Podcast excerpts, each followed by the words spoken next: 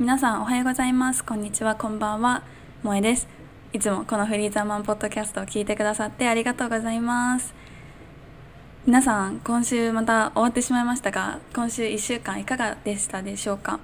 私も毎回毎回言ってるけど本当に1週間早いよねと思って。なんか私が住んでいる宮古島ってあんまりあのスーパーがこう何個もないんですけどまあでも思った以上にはあるかな。まあ、なんだけど大きいスーパーがそこまでなくって、まあ、もちろんショッピングモールとかはないんですけどこのねあの私がよく行くスーパーでイオンがあるんですけどイオンであの火曜日と水曜日っていうのがセールの日でカースイピカイチっていうのがやってるのね。でカースイピカイチをめがけて私は毎週あの買い物に行くんですけどこの間てかもうつい先日カースイピカイチで買い物したと思ったらなんかこの思ってで一昨日かな？あ違う違う昨日か？昨日あの買い物してたらなんか、ま、え？カースイピカイチまだやってんの？もう木曜日なのにまだカースイピカイチの商品置いてるよとか思ったんですけどもう実はねもう1週間経ってカースイピカイチの日だったんですよ。もうそれくらいもう追いついてない自分のあの思考がこの時の流れの速さに。なのでもう本当にやっぱりそのね毎週この日に何があるっていうのがあると本当にあ今日水曜日だったかとかあ今日火曜日だったかってすごい思い出されると思うんだけど私もこのポッドキャスト毎週水曜日アップロードしているからこう毎週ね水曜日あまだポッドキャストの日だって言ってでもいろいろ考えて配信とかをしているわけなんですけど皆さんね超早いよね最近。もう9月もあっという間に終わっちゃったしで毎回思うけど9月から年越しって本当にこの3ヶ月って後半3ヶ月って早いじゃないですか。だからもうちょっとでもねなんかあの自分ができることを毎日ちょっとずつでもやり、ね、目標に向かってやんないと本当すぐ時間って過ぎちゃうんだなってもう改めて実感した1週間でした。であそっか私マスタークラスもやってたからすごく早く感じたのかもしれないです。そうそう。でね今回のエピソードはこの私が先週やっていたライフコーチングについてのマスタークラスの、えっと、Day1 の時の様子をここでもシェアしたいなと思って皆さんにこうお届けします。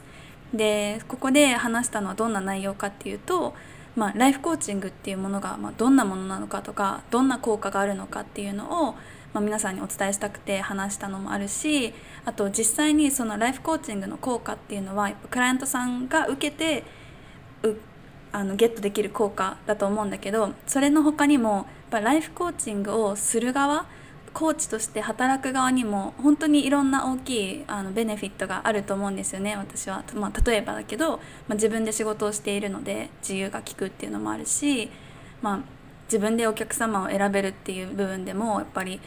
こう嫌な人とずっと働かなくていいとかそういうのももちろんいっぱいあるんですけど、まあ、そういった中でこうライフコーチングについてだったりライフコーチの仕事とかライフコーチのライフスタイルってどんなもんなんだろうっていうのをこうお話ししたのでもしね興味がある方は是非是非最後まで聞いていただけると嬉しいです。でここであの今からシェアするのが音源だけなんですけど実際のライフコーチングのマスタークラスではこうスライドを使いながら一緒に見ながらこう進めているのでちょっと音源だけでは分かりづらいところもあるかもしれないのでもしねそのスライドを見ながらもう完璧な状態で聞きたいっていうもし思った方がいたらあのぜひぜひ私のインスタグラムに来てマスタークラスのリプレイのを見ることができるのであの私のインスタグラムのリンクから登録したらそれが見ることができるのでぜひぜひね見てほしいです。でその視聴期間が10月の18日までなのでこのポッドキャストを配ポッドキャストが配信された日にあの登録してもまだまだ余裕が余裕を持って見れる見ることができるのでぜひぜひ遊びにこのマスタークラスの方にも来てほしいなっていうふうに思います。で実際にこのマスタークラスを受けてライフコーチングってもういいなって効果を知ってやってみたいなとかライフコーチングのライフコーチという仕事が私にとってぴったりかもしれないって思った方はもうもうどんどんどんどん行動している人もいるので是非ねちょっとでも気持ちがなんかなんだろうな気持ち的になんかやってみたいとかちょっとでもなんか何か感じるものがあったらぜひぜひあのそのマスタークラスに参加したりとか私の D あのインスタグラムでメッセージとかいたくれたら嬉しいなっていうふうに思います。では今回はちょっとリプレイで音源の質がちょっとあんまり良くないかもしれないんですけどぜひ最後まであの聞いていただけると嬉しいですそれではどうぞ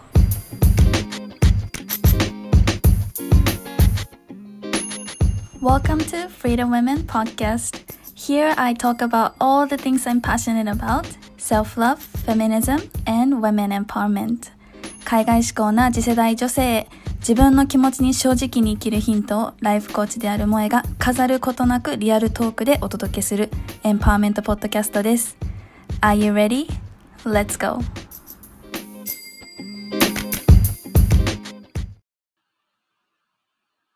はい、皆さん、おはようございます。こんにちは、こんばんは、萌えです。今回はこの、えっと、フリーザーマンのビカミアンコーチマスタークラスに参加を決めてくださってありがとうございます。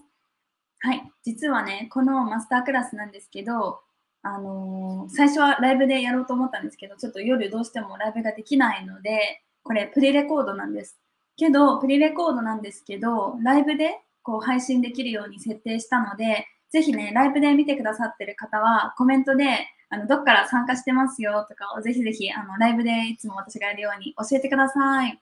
はい。で、リプレイで見てる方も、あの、リプレイですとか、あの、コメントで教えてください。はい。で、今回、このビカミンコーチの、あの、マスタークラスに参加してくださったってことは、やっぱりコーチングに興味があって、コーチとして誰かをサポートする仕事をしてみたいなっていうふうに思っていたり、もうすでにしていたりする方がもうほぼだと思うので、ぜひね、コーチングの魅力だったり、ライフコーチとしてのこの仕事はこういうものなんだっていうのが少しでもなんかそのモヤモヤしてたり、あのまだはっきりわからない部分が少しでもクリアになれば、このマスタークラスでクリアになればいいなっていうふうに思っています。はい。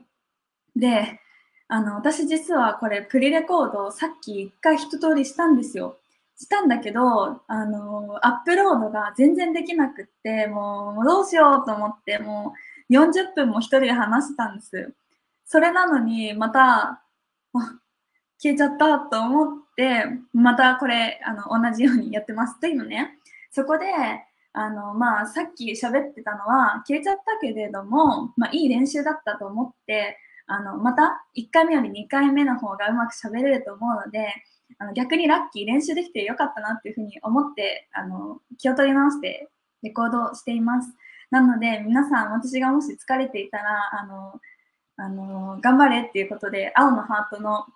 なんだっけ絵文字をぜひ送ってください。で、いつも他のマスタークラス、 self discovery の自己理解のマスターワークショップやってるんですけど、そのワークショップでもね、あのここでの決まりは青のハートをみんなでこうやるぞっていうやる気が上がった時とかみんなお互いのね夢をシェアして頑張れっていう時にみんなでそのハートで励まし合うのでここでもそれそのカルチャーを引き続きやりたいなと思うのでぜひ青のハートを送ってくださいね。で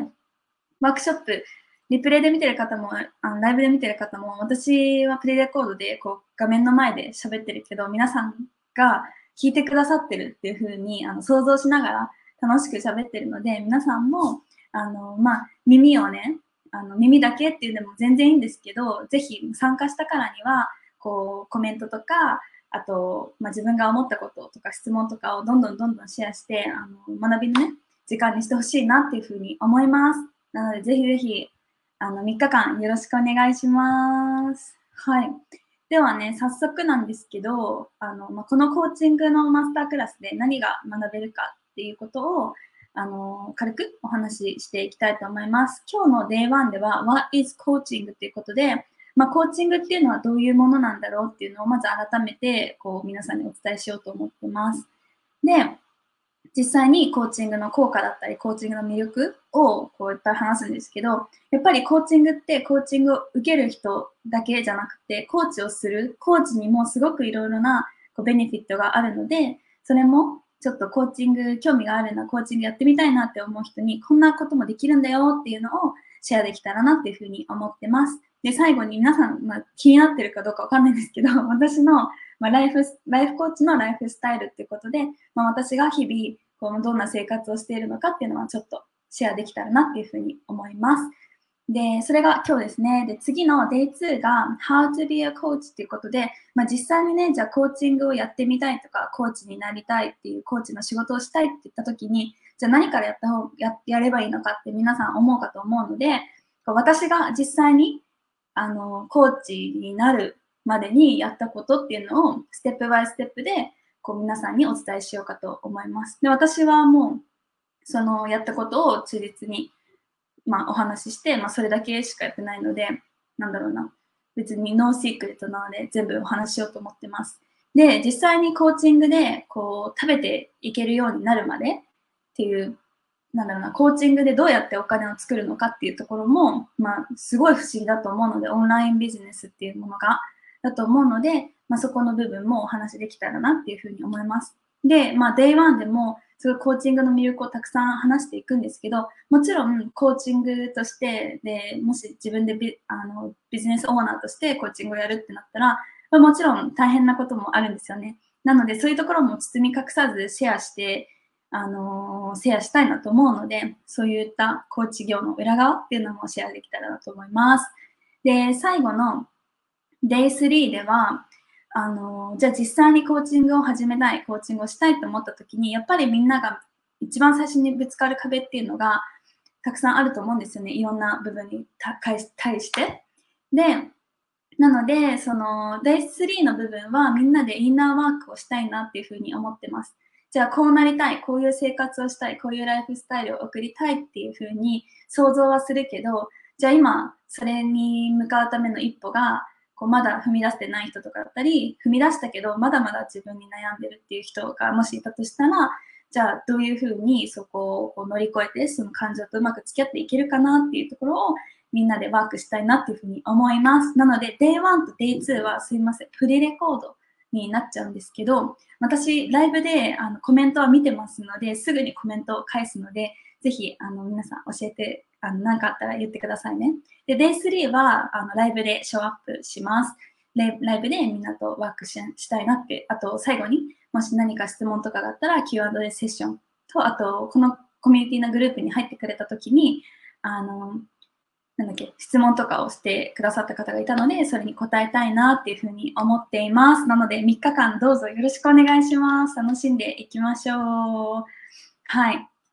で、えっと、じゃあまずね、今日 Day1 ということで、まずコーチングっていうものが何なのかっていうのをこうお伝えしたいなっていうふうに思います。でもすでにここにいる方はコーチングを受けたことあったり、コーチングがどんなものかっていうのが、まあ、分かってる方が多いかなと思うので、あのまあ、私なりに知っていることをこうシェアしていきます。はい。で、まずコーチングとはっていうところなので、えっと、ポイントをね、4つに、まあ、すごい深く話したらもっともっと話せるんですけど、絞って絞って4つにポイントをあのまとめました。ちょっと飲み物飲みながらやりますね。さっきのでちょっと喉が枯れたくらい疲れたんだ。皆さんもぜひあの飲み物とか手にあの持ちながら聞いてほしいなっていうふうに思います。では、コーチングのね、ポイント1としては、コーチングっていうのは人の力を引き出させるものですよっていうことを皆さんに覚えておいてほしいなって思います。で、最初に質問なんですけど、こう何か人に相談してみたら、こうなんか的外れなこと言われたりとか、こう役に全然立たなかったなとか、なんかありがた迷惑なアドバイスだったなみたいな経験って皆さんありませんか？もしある人ありますみたいな教えてください。そう。でやっぱりこう自分が悩んでる時にアドバイスとかをこうもらってもやっぱりなんか全然スッキリはあまりしないんですよね。で、私も経験あるけどやっぱりなんだろう人からに相談してアドバイスした時ってなんかその人のフィルターをかけて話を聞いてるからまあなんか本当に全然全然的外れなこと言ってたりとかなんか気づいたらその人の話になっちゃってたりとか結構あると思うんですよね。なんだけどただただ自分の話、自分の悩んでること、もやもやしてることをただただ聞いてくれる人がいるとどうですか？こう、やっぱり聞いてくれてるだけなのになんか気持ちが軽くなったりとかすっきりしたってそういう経験がある人もいるんじゃないかなっていうふうに思います。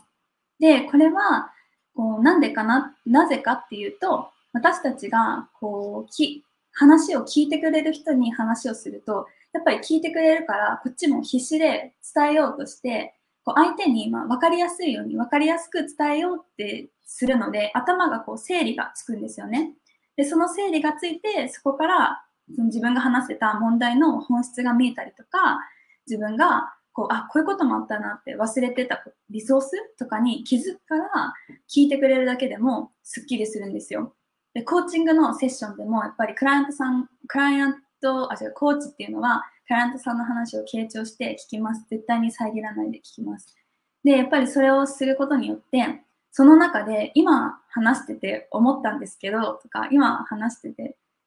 こう感じましたとかやっぱり言ってくれるんですねでも私たち的には話を聞いてるだけだからなんかありがとうございますと言ってもいやこっち何もしてないです何もしてないです聞いてるだけですよっていうふうに自分が気づいたんですよっていつもあのそういうふうにね言うんですけどそうなのでコーチングっていうのはこう何かをねこう特別なことをクライアントさんに教えるっていうことではないんですよね。でコーチングセッションでは、クライアントさんに対して、こういろんなね、傾聴して、いろんな質問、いろんな角度からの質問を繰り返して、こう、繰り返し行う特殊なインタビューみたいなものを行うことによって、人の持つ力とか思いってその人が持ってた思いっていうのをどんどん引き出すっていうのがコーチングセッションなんですよね。で、それにプラスして自分、そのクライアントさんの考える力とか行動する力っていうのを育てることで、クライアントさんの自発性っていうのを大切にして、目標達成を目指すっていうのがコーチングになります。で、この自発性っていうのはすごく重要で、やっぱりコーチが何でもかんでもこれした方がいい、あれした方がいいやっぱアドバイスする人とかだったら、これした方がいい、あれした方がいいよって、この人の言うことに従ってれば大丈夫っていうふうにそれって全然自発性じゃなくて自分で考えれてもないから、すごい依存的な関係になっちゃうんですけど、コーチは、コーチングセッションでは、そのクライアントさん自身が考えて、その人自身が問題を解決するっていうスタンスなので、やっぱりそのコーチングのね、セッションが終わってからも自分で成長して自分を育っていけるようになる人になれるっていうメリットがあります。そう。なので、まあ、コーチって聞くと、やっぱスポーツのコーチとか、そういうのを思い描きがちで、やっぱなんか特別なことを教えてくれるんじゃないかなとか、なんか tips とか how to とか教えてくれるんじゃないかなっていうふうに考えがちなんですけど、でもここで言うコーチ、ライフコーチっていうのは何か特別なアドバイスをするわけではなくって、あの、その傾聴と質問を繰り返して、そのクライアントさんの内面の部分、メンタル、マインドの部分にを鍛えてあげて、その人のもともと持っているパワーとか魅力とかを引き出してあげるようなことが、コーチがやってる仕事になります。はい。で、私結構コーチングとかなんかいろんなものでもあの学ぶと最初なんでこれが始まったんだろうとか歴史を気に気にするというかあの気になるんですよ。なのでコーチングの始まりっていうところもちょっとお話ししておきたいんですけどコーチングの始まりはいろいろ諸説はあるんですけど1974年にアメリカのテニスコーチのティモシー・ティモシー・ガルウェイさんっていう人があのインナーゲームっていう本を出版したんですよ。で、そのインナーゲームっていうのが、えっと、元にコーチングが生まれたんじゃないかって言われてるんですけどね。そのインナーゲームって何なのかっていうと、このテニスで言ったら、そのプレイヤー、テニスのプレイヤーが、の実際に目の前で起きているゲームっていうのは、まあ、目に見えるものですよね。実際のゲームの他にもう一つプレイヤーは、そのプレイヤー自身の心と頭の中でもう一つのゲームをにゲームを行っているって言われてるんですよね。で、このティモシーさんは、このインナーゲームに勝つことっていうのが実際に、実際の勝負に勝つための近道であるっていうふうにこの本で言ったんですよ。で、当時はやっぱりコーチとかはそのスキルとか、How to とか Tips とか戦略とかを教えてくれるっていうものっていう認識だったから、このあの内面の部分にフォーカスしてそこを鍛えるコーチっていうのは考え方が斬新だっていうふうに言われて注目を浴びたんですって。で、それがやがてこのビジネスの世界とかビジネス CEO とかそういうトップの人たちに伝わってコーチングっていうものがこう浸透していったっていうふうに言われてるんですよ。で、最近では私たちもコーチングををっていう言葉を聞くことが増えたかなっていうふうに思うんですけど、でもそのコーチングっていうのは実は最近パッて出てきたものではなくて、もう20年前、2、30年前からこうコーチコーチングっていうのが、コーチを養成する機関とかそういうのができて、で日本では1997年くらいからコーチングっていうのが復旧してきた、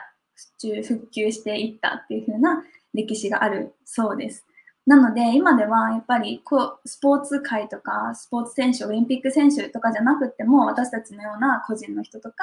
あとビジネスパーソンとか、学生の人とか、主婦の人とか、もういろんな人たちがコーチングを受ける機会があって、実際にね、コーチングを受けて、こう自分の人生に対して自己投資をして、自分の人生を豊かにしていくっていう選択をする人が、まあ、どんどん増えているっていうことがあります。皆さんはどうですか？コーチング受けたことありますか？それともなんか周りの人でコーチングを受けたっていう人がいたりしますか？なんか私の周りでもすごいどんどん増えてきているんですけど、どうですか？皆さんコーチングってこう感じますか？なんか周りで受けてる人がいたらどんな風にその人って変化をしてますか？で次にね、話したいのがコーチングの効果についてなんですよ。コーチングの効果っていうのは、まあ、いろんな人それぞれ、まあ、効果を感じ方あると思うんだけど、まあ、大体の場合が、こう、いろいろやる気が出るって言ってくれる場合が多いんですよね。で、私のインスタグラムのストーリーで、この間アンケートを取ったんですよ。まあ、コーチングで、私のストーリー大体150名から200名くらいが毎回見てくれてるんですけど、まあ、その中でコーチングを受けたことがあるって言った人、答えてくれた人が38%で、まあ、まだないが62%だったんですよね。で、私のインスタを見てくれてる人だから、コーチングに、まあ、親しみ、親しみというかなんか、コーチングが身近な人が多いかなって思うんですけど、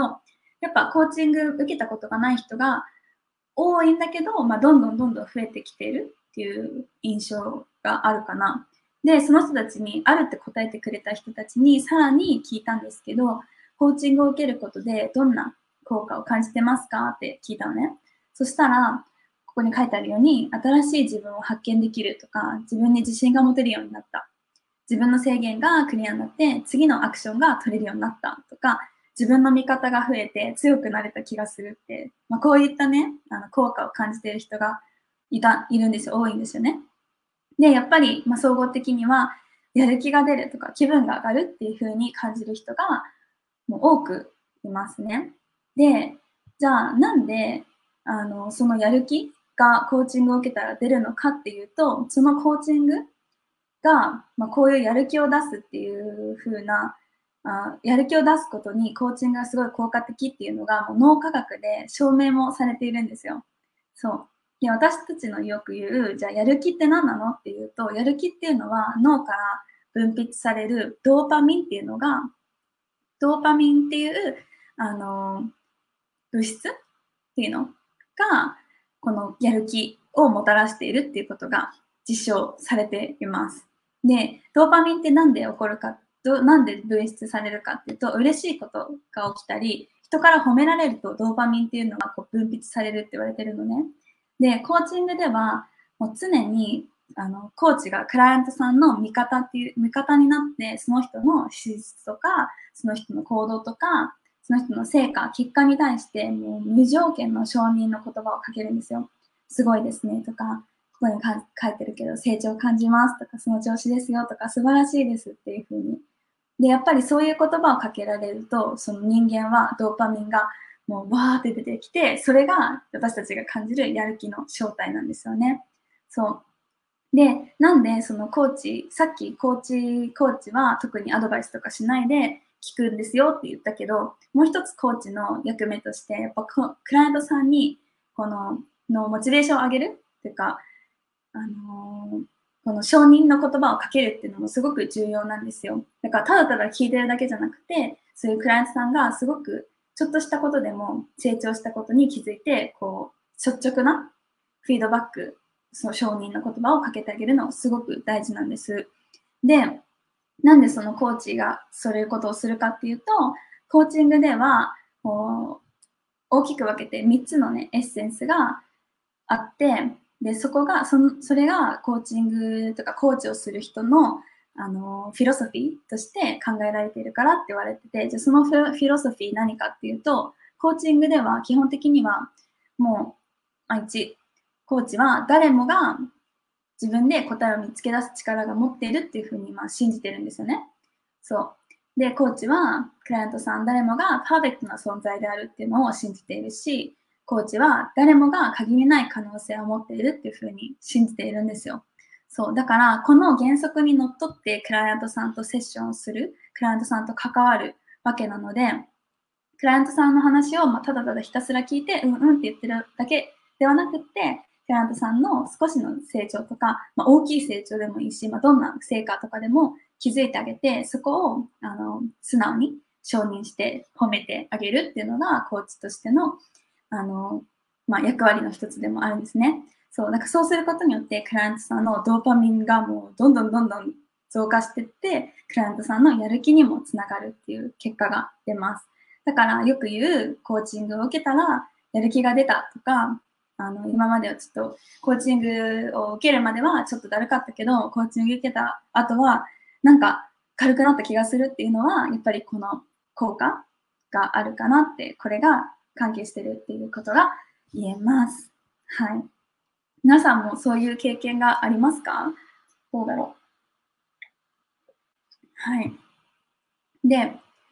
あの、コーチングの効果って本当にいろいろ人それぞれあるし、もっともっとあると思うんですけど、私もこれ以上にもっとあると思うけど、まあ、もう一つお話ししたいのが、やっぱコーチングを受けていると思い込みに気づくことがあるんですよね。それが結構大事なコーチングの効果の一つでもあると思います。で、どういうことかっていうと、コーチングを受けてる人っていうのは思い込みって言われているリミティングビリーフっていうのに自分で気づいてその自分のリミティングビリーフ何かっていうと自分をせ自分の心と体心と行動を制限してしまう思い込みって言われてるんですけどそれをそどういった自分には思い込みがあるかっていうのを気づけてでその自分のビリーフとうまく付き合いながらチャレンジしていくことができるようになっていくんですよ。コーチングを受けている人っていうのは。そう。で、その思い込みを、に気づいてあげる。コーチが気づいて、そこを、あの、トリート、トリートっていうか、そこを、なんか、アプローチしてあげるっていうのが、すごくコーチングセッションで、あの、行われていることなんだけど、その思い込みに気づくって思い込みにもいろんな種類があります。例えば、じゃあ、こういうセリフを聞いたとしたら、どう思いますかみんな。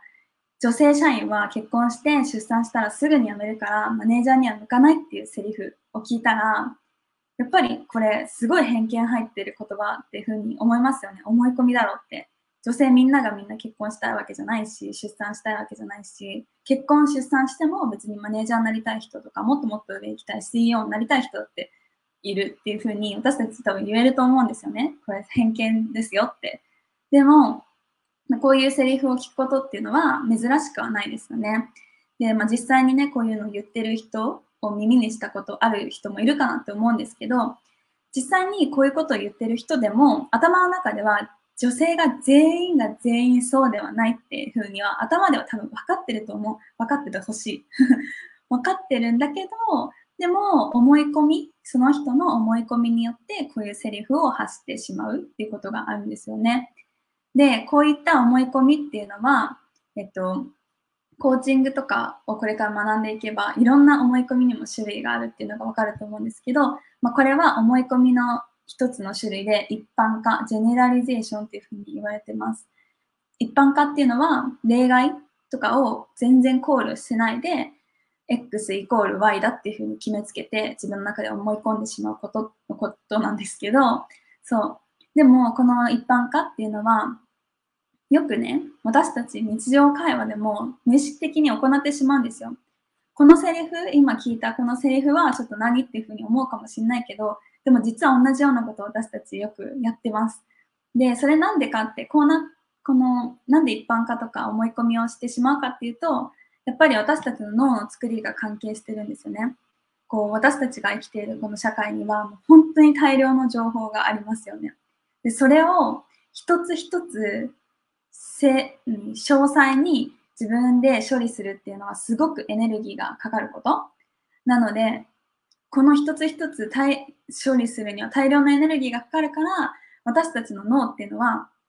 こう必要なものだけを選んでパターン化を勝手にしてエネルギーを節約しようっていう風にしてるんですよ。そう。この脳の仕組みっていうのは、まあ、エネルギーを節約できるっていういい部分もあるけど、実は私たちに悪いあの影響を与えてることもあるんですよね。で、この脳の仕組みのおかげで私たちはもうすぐ物事を決めつけて思い込んで私たちの思考とか行動に自分で自分を制限かけてしまっているっていうことがあるんですよね。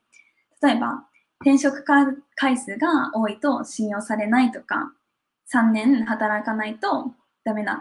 ダメだとか、こんな年で新しいチャレンジするっていうのは無謀だとか、資格がないからいい資格につけないよっていうふうに自分で言った思い込みとか、そういった思い込みを持っていることによって、いろんなことをチャレンジして、チャレンジすることを諦めてしまっている人が多くいます。そう。で、コーチングでは、まあ、こういった思い込みに、ここにも書いてあるけど、疑いのメスを入れていきます。じゃあ、本当に女性全員がそうなのかとか、まあ、信用されない転職活動が多いから信用されないって思う人に対しては、じゃあ信用されないって誰から信用されないと思いますか？とか、無謀ってどういうことですか？いい仕事に資格がないからいい仕事に就けないと思ってる人は、じゃああなたにとっていい仕事って何ですか？って、そういう曖昧になっている思い込みでパターン化してしまっていることを、まあ、改めて突っ込んで考えてみる。そうすると、クライアントさんがその自分の思い込みとかに気づいたり、あ、今までこれってこうだと思ってたけど、ちょっと偏った考え方だなっていうふうに自分で自分を見つめ直して、で、その今までの考えてたこの自分の枠から出て新たなチャレンジをすることができるようになるっていうね、こういうコーチングの効果があります。そう。で、今まではこういうふうに、ま思い込みに気づいたりとか、まあ、あのやる気が出たりとか、コーチングのね、こう魅力っていうのを語ってきたんですけど、これっていうのはコーチングを受ける人にとってのこの効果とか魅力じゃないですか。で、今回はここに集まってくださった方は、コーチングをまあ、受けるのもそうだし、学んで、それを誰かにアプライして、誰かをサポートしてあげたいって思ってる人が多いと思うんですよね。なので、今度は、コーチをする、コーチになる側の人たちにとっての魅力っていうのも一緒にお話ししたいなっていうふうに思います。で、ここまでね、何か質問があったりしたら、ぜひぜひ、あの、コメントとか、あと、コメントでシェアするのがあれだったら、私に DM とかメッセンジャーでメッセージください。はい。じゃ進んでいきますよ。コーチとしての、コーチにとっての魅力、コーチングの魅力っていうのは、まあ、また4つにまとめました。まあ、いろいろあるんですけど、まあ、1つは、一生ものの財産を得ることができるなっていうふうに思います。やっぱりこのコーチングのスキルとか、コミュニケーションスキルっていうのは、この仕事にだけじゃなくって、本当に生活にもすごく自分のパートナーシップとか、自分の家族とか友人とかにも、コーチングのコミュニケーションスタイルっていうのは使えるんですよね。やっぱりコーチングのコミュニケーションスタイルのベースは、傾聴、その人の、その人を尊重して、その人がもう十分パーフェクトな存在だって認めて傾聴してあげるっていうのが、あの、コミュニケーションの、コーチとしてのコミュニケーション前提なので、それをやっぱり友達とか家族とかパートナーにもアプライできたら、この今の関係とかをもっともっとより良いものにね、あのしていくことができるなと私もコーチングを勉強して人間関係についてすごくあの自分的にも役立ってるなって思うので、でもこういったスキルっていうのは、じゃあ来年になったら忘れるかっていうと、全然忘れないし、コーチングとして仕事でやっていけばやって、やればやるほど自分に身についてくるものだから、これ一生ものの財産を得ることができたなっていうふうにすごく思ってます。なので、一回コーチングを勉強して、じゃあそれで終わりっていうんじゃなくって、これからもどんどん、あの、自分のね、宝、なんか糧になっていくものだなっていうふうに思います。はい。で、コーチとして、ま、実現できること、これすごい魅力的だなってみんなもも、皆さんも思ってると思うんですけど、やっぱりコーチングをしてると、で、しかもオンラインで自分で、自分でこの個人事業主としてやってると、場所とか時間とかが自分で決められるっていうのはすごく魅力的ですよね。多分これが一番でいいなって思ってる人もいると思うんですよ。私もあのもちろんね、こういう人をサポートしたいとか、こういう人をサポートして、その先でこういう社会を作りたいとか、まあ、そういう大きい夢もあるんですけど、まあ、自分の個人的な、まあ、夢としては、やっぱり自分の好きな時に働いて、自分の好きな場所で、自分の好きな人とたくさん時間を使いながら、こう自分をがなんか制限なく、ああ、これしたいな、あれしたい、けどダメだなっていうふうに思うことなく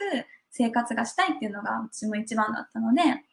ぱりそれを実現させてくれるのはコーチング、オンラインでやるコーチングがすごくぴったりだなって私には思いました。で、実際に私コーチング始めた時は去年、去年の6月、香港にいました。仕事で。で、香港にいて、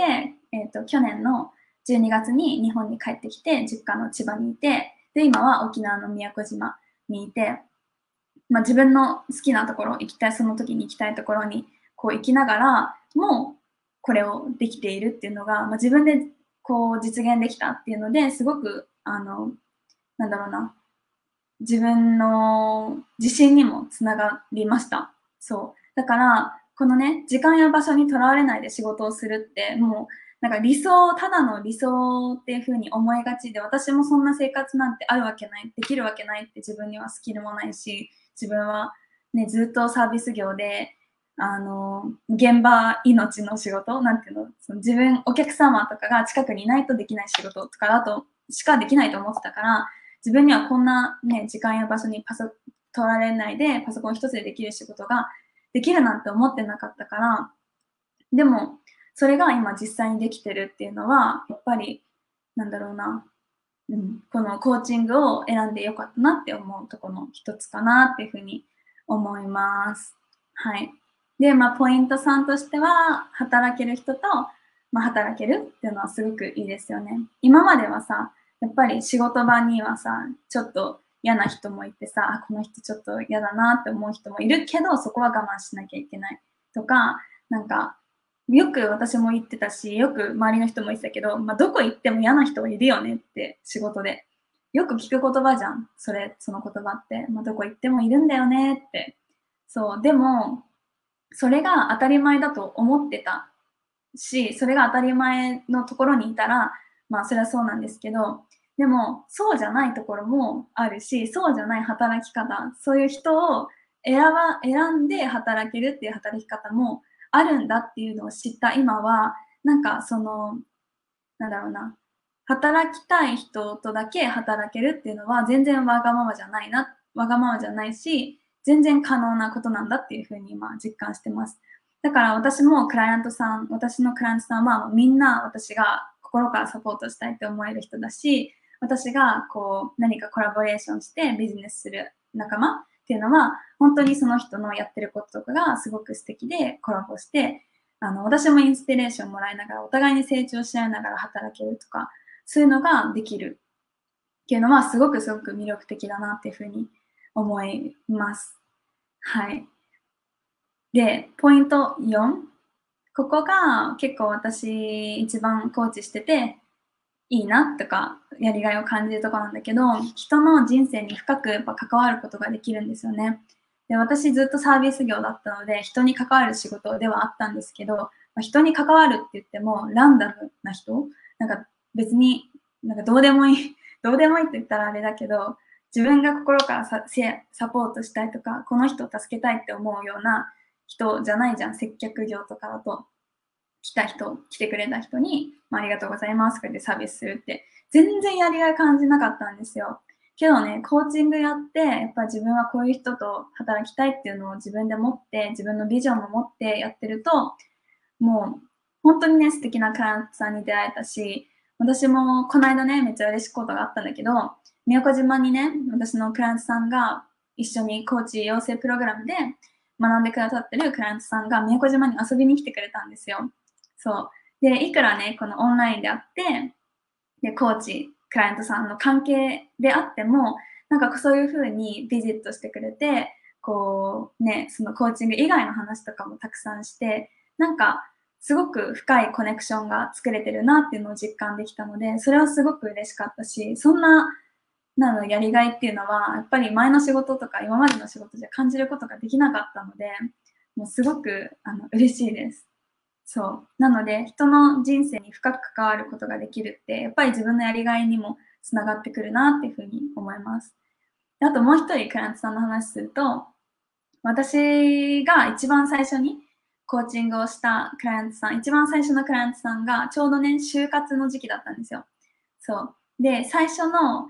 あの、はじ、最初にこうセッションを始めた時っていうのは、そのクライアントさんは就活で、まあ、大手の安定とかを軸にしてて、大手の、なんだろう、事務職とか、そういうのばっかり受けてたのね。で、それをいろいろセッションを重ねて探っていくうちに、やっぱり彼女は、こう、クリエイティブなことが好きだし、自分でチャレンジすることも実は実はやってみたい。けど、そこを制限してたのっていうのを彼女自身で気づいて、まあ、親からの命だったりとか、意見だったりとか、あと、まあ、自分自身の自信の部分もあるよね。そういうところとかに、なんだろうな、そういう制限を、まあ、乗り越えて、で、結局、その方とは、えっと、7ヶ月、8ヶ月くらいの、こう、長い期間で関わってたんだけど、その方が結局ね、あの内定をもらってそこに行くって決めた会社が IT、ウェブ制作の IT の会社の、あの、なんだっけな、コンサルタントみたいなのについたんですよ。でも全然さ、最初と違うじゃん。で、やっぱりその彼女自身も、こんだけやっぱり自分がチャレンジをしようっていうふうに変わるなんて思ってなかったし、今までは消去法でこう自分があのこれはできるかなこれはできないかなっていう消去法で就職先とかを考えてたのに今ではもっともっとチャレンジしたいとかもっともっとチャレンジできるとかはどこだろうっていうふうにあのそのなんだろうな就活の軸っていうのがすごい変わったっていうふうにあの伝えてくれてやっぱそれがねすごい嬉しかった。なんかやっぱり私は彼女の可能性とかもすごい信じてたしもう絶対輝けるのって、なんかそういうクリエイティブとか、そういうところだと思ってたから、でも私はね、そこでアドバイスとかできないから、まあ、それを密かに思いながらも、ずっと話を聞いてたんですけど、そしたら自分で気づいて、そういうふうに、そういう流れになって、それがね、あの、実現した時に、すごく私は、あの、やりがいを感じました。もう今までの仕事で感じたことない、あの、嬉しさと、なんか、彼女に対してのワクワク感と、すごい、あ、なんかもう、親じゃないけど、なんかすごい、あの、褒め、褒めたいっていう気持ち になったので、本当にね、深く関われる人の人生にっていう部分では、コーチとしてこういう仕事をしてて、すごくやりがい感じて嬉しいなっていうふうに思うところです。はい。なので、なんかね、みんなも、皆さんこれ参加してくださった方も、私のこの話を聞いてて、あ、すごいこういうことでやりがいを私も感じそうだなとか、何か共感してくれることがあったとしたら、もしかしたらコーチングをの仕事っていうのが、あの、向いてる、向いてるというか、をしたら、すごく自分の幅とかも広がるかもしれないので、もしコーチングを受けるとか、コーチングを学びたいっていうふうに興味が湧いてきたと思ったら、ぜひぜひ私に連絡ください。あの、一緒にコネクトしてお話ししましょう。そう、本当にね、やっぱり私、コーチングも個人的にプライベートセッションもしてるんですけど、コーチをもっともっと増やしたくって、やっぱり私のコーチングで、がいいって思ってくれる人もいれば、私の話とか私のスタイルとかは全然合わないって思う人もいるか、いると思うね、全然。だからこそ、そのコーチの人を増やせば、いろんなオプション、いろんな選択肢がやっぱり広がって、こう、一人で生きていく人がより少なくなるっていうふうに思ってるんですね。で私、全然人って一人じゃ生きられないし、悩みとか何かつまずくことがあったら、全然人のこと頼った方がいいよっていうふうに思うから、こう、コーチングもね、なんか、一人で空回りして悩んでる人が何か自分にぴったりのコーチが見つけられるといいなっていうふうに思ってるので、そう、コーチングを学んでコーチになる人をね、増やしたいので、ぜひ、あの、お話をしましょう。で、ここまで聞いて、なんかちょっとコーチングいいなとか、コーチングの、あの、ライフコーチとしてちょっと仕事してみたいかなって思ってくれた方は、興味があるかわかんないんですけど、まあ、私のね、日々のライフスタイルっていうのを、あの、シェアしたいなっていうふうに思います。まあ、こういうふうに仕事をしていますっていうのを、なんかだってさ、やっぱライフコーチの仕事ってまだまだわからないし、みんなさ、なんか、なんだろう、謎じゃないですか。普段何してるのって思うと思うので、私もうこんなことしてますっていうのをこれシェアしたいなって思いました。で、私はライフコーチングをしながら、宮古島のリゾートのバあのホテルでバイトもしてるんですよね、週2回。で、そのバイトがある日と、そのコーチングのセッションとかがごっちゃになる時もあるけど、まあ、大体こういうスケジュールでやってて、日曜日はコーチングデーとかで決めてて、私のコーチ養成のプログラムでコーチングのトレーニングを朝からして、で、その次の枠はグループコーチングか、コーチングプラクティスみたいな、コーチングを学んだ人たち、私の講座でコーチングを学んだ人たちが、お互いにコーチングをして練習するみたいなあの時間を設けてます。そう。なので、まあ、日曜日はこういう感じかな。で、その後に、まバイトに行って、まあ、バイトで、あの、ちょっとリゾートで、リゾート気分を味わいながら、あの、時給で働いてます。で、まあ、火曜日とか、まあ、バイトとかがない時まあそれがほぼなんですけど、そういう時は午前中とかは自分の本当に好きなこと、私休みの日は犬猫のワンちゃん猫ちゃんのボランティアにあの休みの日よく行ってるので、ボランティアで散歩、散歩ね、して、で、それで一緒に行ってる友達とランチとかして、で、帰ってきてから、まあ、ポッドキャスト編集したりとか、まあ、マスタークラスとか、こういうのがあるときは、それの準備したりとか、あと、そうだね、プランニングとか、あと自分のコーチング受けたりとか、自分のコーチングセッションとか、プログラムの内容を考えたりとか、いろいろしてます。だから本当にこの日が、なんか会社に決められたこの日お休みですとかじゃなくて、自分でこの日は休みって決めないと逆に、あの、休みがなくなっちゃう。もうそれ、前やってたんですけど、もう毎日仕事してるみたいな気づいたら。で、これって私のやりたい、なりたいライフスタイルじゃないじゃんって思ったので、もう私は週にこの人、この人、この日はもうお休みの日。まあ、もちろんその時にインスタグラム更新したりとか、まあ、そういうちょっとしたことはやるけど、基本的にはここはもうお休みの日だっていうふうに決めて、で、あのー、やってます。はい。そんな感じで、ライフスタイル自由にやってます。なので、まあ、自分でね、こういうふうにあの自分の休みとか、自分の働く日とか、そういうのを決めれるっていうのも、すごい魅力的かなっていうふうに思います。なので、ちょっと今日でね、ライフライフコーチングについてもっともっと興味が湧いた人は、ぜひこのホームワークやってみてください。もし自分に制限がお金、場所、人とか何も制限なかったら、どんなあなたはライフスタイルを送っていますか？で、この後、あの、Facebook のポストで、あのシェアできるところを用意しているので、ここにぜひぜひコメントでシェアしてください。もう制限何もなかったらどんな生き方をしていますか？私もね、今は自由にやらせてもらっているんですけど、でももっともっとこうなりたいとか、こういうふうにしたいって、今のね、生活に満足しつつも、こういうことをしたいっていうのがあるので、それを描きながら今もやってます。なので、それを描いている、あるって、そのビジョンがあるっていうのがすごく大事なので、そこをまず皆さんで考えてみましょう。で、本当にさっきの思い込みの部分もそうなんですけど、やっぱりお金、場所、人とか、まあ、いろんなね、自分、私たちに制限あると思うんだけど、でもそれを制限だと自分で、それが制限だっていうふうに思うか思わないかってどこで決めてるかっていうと、やっぱ私たち自身の頭なんですよね。そう。だから、本当にコーチングを学んでいると、自分の頭がどれだけ自分を制限してるかっていうのがやっぱ分かってくる。なので、そのお金とか場所とかいろんなね制限がある中で、まあ、じゃあそれを、まあ、そういう制限と思っている中でもじゃあどういうことができるかなっていうふうにこういろいろ考えていけると思うんでまずはねじゃあこのワークで皆さんの理想の生き方っていうのを考えてワクワクしたいなっていうふうに思いますのでぜひ聞かせてください。はい。ではこんな感じで Day1 あの終わろうかと思います。もし、あの、何か質問とかわからないこと、もう一回説明、詳しく説明してくださいっていうことがあったら、コメントとか DM とかメッセンジャーで教えてください。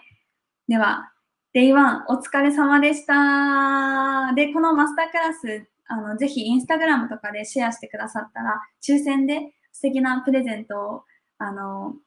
あげよう、あげよう、プレゼントをしようと思ってるので、ぜひこのマスタークラスもシェアしてくださったら嬉しいです。で、シェアしたときは私を絶対タグしてください。私がわかんないので。はい。なので、Day1 こんな感じで終わろうかと思います。では、明日もまた同じ時間にお会いしましょう。最後まで見てくれてありがとう。では、失礼します。バイバーイ。